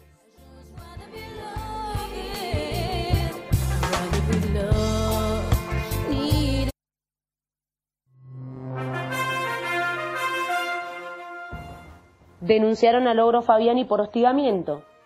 La denuncia corresponde a la tarotista de famosos Valeria Estefanía Coronel. Denunció que el jugador la hostigó mediante mensajes para tener un encuentro a solas y ante reiteradas negativas, Fabiani siguió insistiendo y la bloqueó de todos sus contactos. Según declara Valeria Estefanía, esta conducta de hostigamiento ha afectado la dignidad como mujer y lo mismo con la integridad física de ella. En la denuncia, además, se pide que se le aplique una medida cautelar.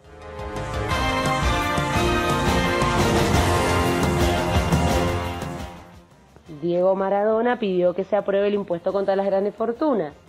El entrenador no solo se hizo presente por primera vez en los entrenamientos de gimnasia desde que comenzó la pandemia, sino que a su vez se manifestó en redes sociales con diversas consignas, entre las cuales publicó, se necesita ayuda de los que más tenemos, y también respaldó a Alberto Fernández y dijo, estoy a su disposición.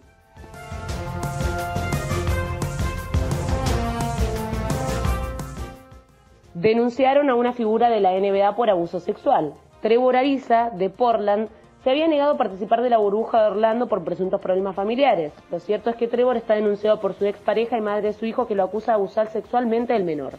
La expareja, además, sumó a la causa unos videos en donde se ve en al menos dos ocasiones cómo él abusó físicamente de su hijo en 2019.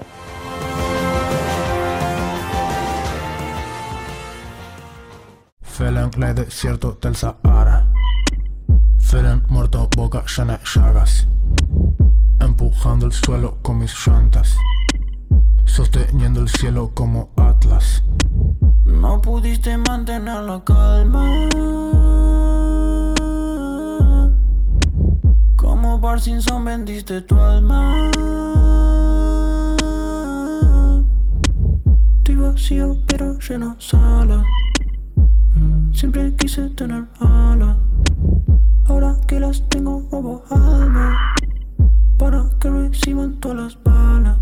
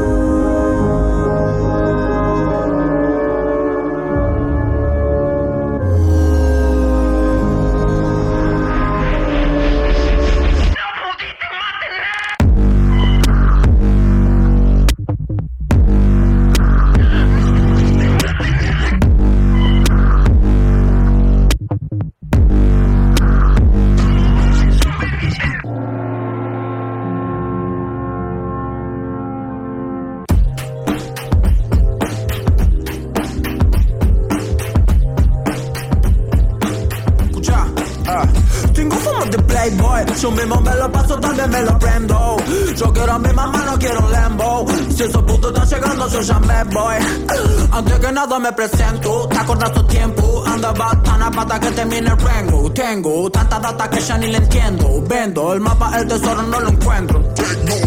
Pegado y encerrado como el pepo. A mí no se me falta el respeto. No puedo tener iPhone y lo quemo. Tengo los ceros y el 7 como Shade Bond. La vida es simple, free de nimple. Medio serio, medio en chiste. I feel blessed. Shout para mi familia de Pringles.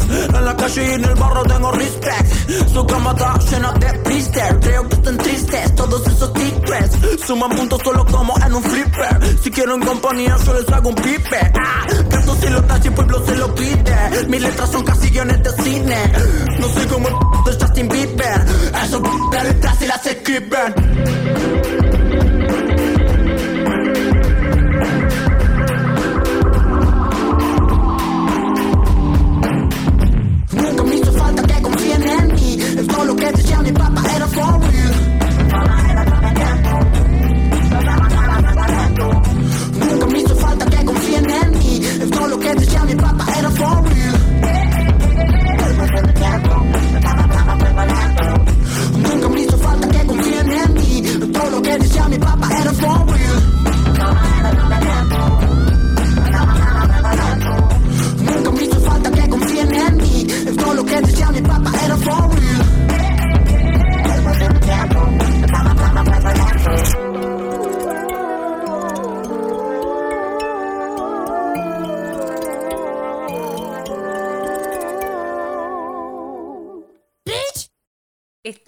Escuchando No se, mancha.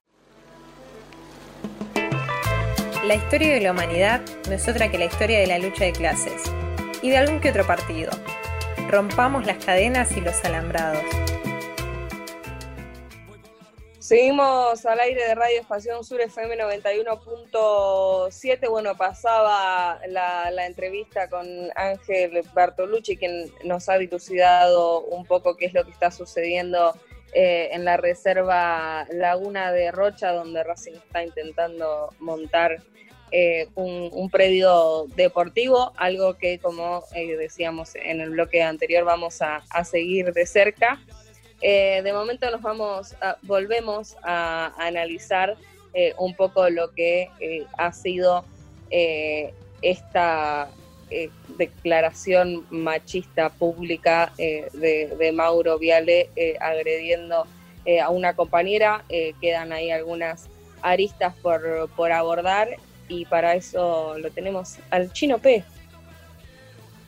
Che, yo pensaba en ese sentido, ¿no? Hacía mucho que no se escuchaba una crítica tan, tan directa, así como machista al aire eh, sea en radio, sea en televisión, sea en, una entrevista, siempre como que vienen muy disfrazadas de elogio, ¿no? Como, o sea, recordaba un poco eh, las críticas de, Gustavo López en su momento a Ángela Lerena, ¿no? Que, él hablaba de que, de que llegar a donde él llegó no era una cuestión de género, sino que era una cuestión de capacidad. Y que si bien había eh, más periodistas hombres que mujeres, había algunas periodistas buenas como Ángela Lerena, que en el campo de juego estaban tan bien como los hombres, eh, porque eran profesionales y sabían de lo que hablaban. O sea, es pensar un poquito eso, ¿no? Sí, e, e, es, cierto esto, esto que sí, Chino, no, hace, hace un rato no, no escuchaba, digo, una declaración así machista dirigida concretamente hacia una mujer. Me parece que en los medios deportivos, digo, esos paneles que vemos eh, en TIC, donde no hay ni una mujer sentada eh, en la mesa, por ahí esos comentarios van y vienen y pasan absolutamente desapercibidos porque no hay nadie que los ponga eh, en cuestión. Eh, esto se trató concretamente de una agresión a una periodista mujer eh, y, por eso el revuelo que, tuvo. Y dicho sea de paso, Mauro Viale no pidió ni disculpas. fueron un, poco mediocres las disculpas, medio excusándose. Sí, hablando de, lo que puede llegar a ser el, machismo que, está instalado y que, está costando demasiado erradicarlo. Em, medios como Tays Sports, como, La Red, que, de 10 eh, periodistas que, tienen en su, digamos, en su portada, porque cuando salen en, la, en, las, propagandas vemos que hay 10 periodistas y hay una mujer y, que está atrás de los otros 9, eh, cuesta entender cómo es que estos medios, que encima son hegemónicos y, la gente, al ser tan masivos, los, escucha, eh, cuesta entender cómo no pueden ayornarse y periodistas como Mauro Viale, eh, que hay que, hay que, evidentemente Mauro Viale no se va a, modificar y va a seguir siendo un, señor eh, machista y, horrendo por, lo que le queda de carrera y de vida, lamentablemente para, él y para todos y las que lo, escuchan, eh, no, no, queda más que, que, elegir escuchar a, a, otros, a otros periodistas o a otras periodistas, porque yo me pongo en el lugar de, de, oyente de Mauro Viale y digo, escucho a Morena Beltrán, escucho a Agostina Escalice, y digo, Mauro Viale, ¿qué le puede llegar a aportar a Morena Beltrán de fútbol? Y la verdad que nada. Entonces, ¿hasta dónde puede, puede llegar un, tipo que, en su momento fue un, gran eh, periodista, eh, fue súper reconocido, pero que evidentemente para la altura de, la, época en la que estamos, eh, quedó atrás? Y, bueno, hay que también entender que, la sociedad va cambiando y que uno debe, debe adecuarse a los tiempos. Mauro Viale está. Una vez Horacio Pagani dijo, está gagá. Y, me parece que, sí. Eh, Mauro Viale es el, clásico ejemplo del gagá, al igual que Horacio Pagani también, y todos los muchachos esos que están en por alrededor de él, que, se la pasan hablando de fútbol como si estuviesen en un bar, en el cual una, una mesera le sirve, le sirve un trago y eso es para lo único que sirve, digamos, eh, porque me pongo a mirar la televisión y salgo de Mauro Viale y pongo polémica en el bar y es lo mismo. O sea, son cinco tipos que ven cómo Luciano Salazar entra al bar y le miran el culo.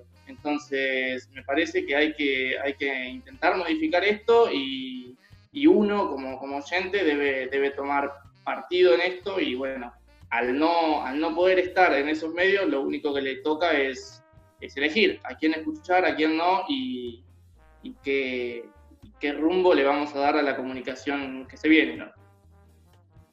Sí, ya por ahí que lo, que lo mencionabas, Lucas, está la, contraparte, ¿no? Agustina Escalice y Morena Beltrán son conductoras de, un noticiero como es el noticiero de, de ESPN, perdón.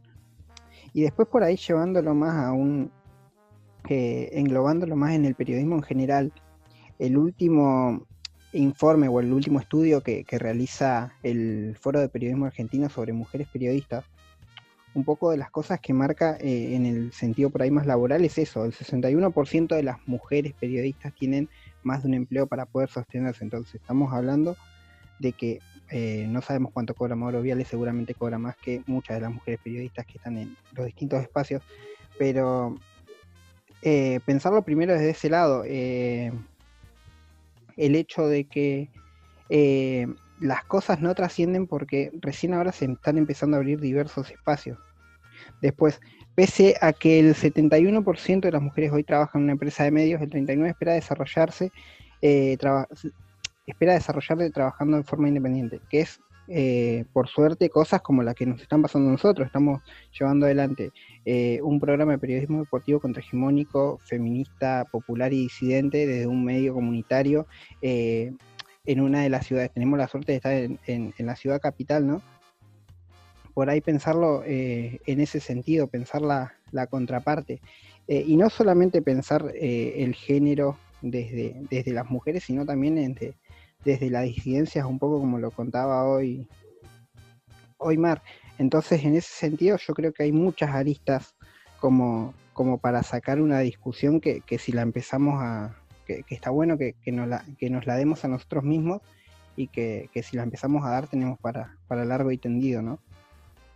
Sí, y ni hablar de que la mayoría de las mujeres que están en los eh, programas deportivos eh, son mujeres hegemónicas. La mayoría eh, tienen ese estándar y, y bueno, hay mucha discriminación en, cuanto a, los cuerpos, a la diversidad de cuerpos.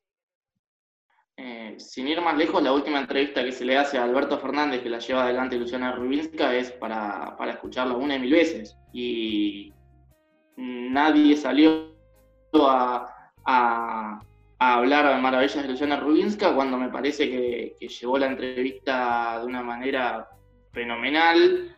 Y si quizás la hubiese hecho, no sé, Marcelo Palacios, por ejemplo, eh, se estaría hablando de la gran entrevista que le hicieron a Alberto Fernández y demás, y me parece que, la, meritocracia eh, en la cual estamos todos inmersos eh, no, me parece algo justo y es algo por lo que estamos peleando desde este lugar para, para modificar.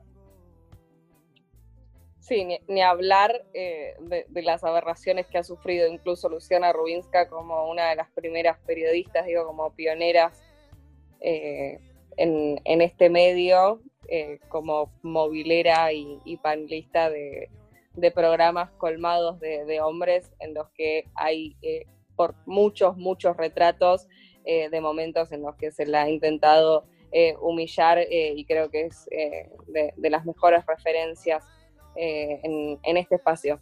Para mí, digo, para cerrar, la, eh, el comentario machista de Mauro Viale deja eh, dos cosas que para mí me parecieron excelentes. Em, en primer lugar, y, aprovechando que la mencionaron, la respuesta de, More Beltrán eh, cuando vio el video, ¿no? Seguro la Habana, 4310, séptimo piso, y vamos a ver si me dura 30 segundos.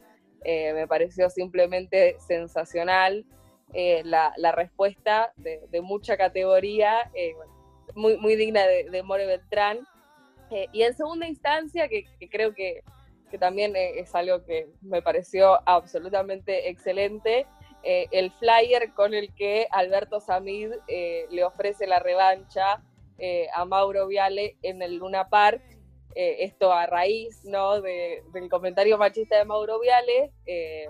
Samir cita el tweet, pone machista y recontra recagón. Bueno, muy gracioso, acto seguido, hace un flyer real, imagen de Luna Park, su foto con los dedos en B y la de Mauro Viale con unos puños de boxeo pidiéndole eh, la, revancha eh, en el Luna Park.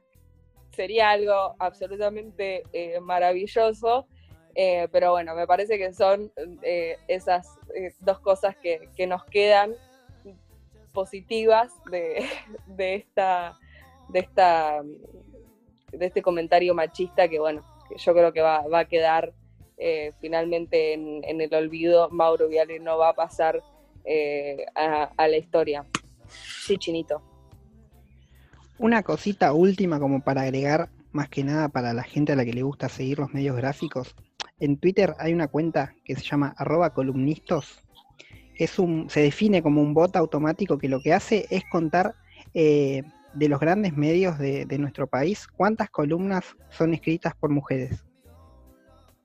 No, y por último, chiquitito, eh, en YouTube hay un canal que es Top 5 TV Argentina que te, te marca eh, los, los, qué sé yo, te, manda clips de 10 minutos de los 5 más aberrantes, 5 comentarios machistas en la televisión argentina. Si, los, si pueden pasar a verlos, eh, se van a sorprender de muchos eh, periodistas que, a los cuales siguen y que a lo largo de su vida han tenido eh, algún que otro eh, furcio, digamos, en el aire. Bueno, desde este espacio obviamente vamos a, seguir denunciando cualquier hecho de, este tipo, para eso está la, No Se Mancha me parece muy interesante el análisis que, se ha hecho al, respecto. Creo que eh, está claro que tenemos que hacer eh, unos cuantos avances todavía eh, en materia de género para que no existan más dinosaurios como Mauro Viale en la televisión argentina aberrando mujeres públicamente. Bueno, hemos llegado al final de este programa. Por supuesto, agradecerle a todos los que estuvieron del otro lado, eh, a este maravilloso equipo que hace posible que La No Se Mancha esté aquí al aire de Radio Estación Sur.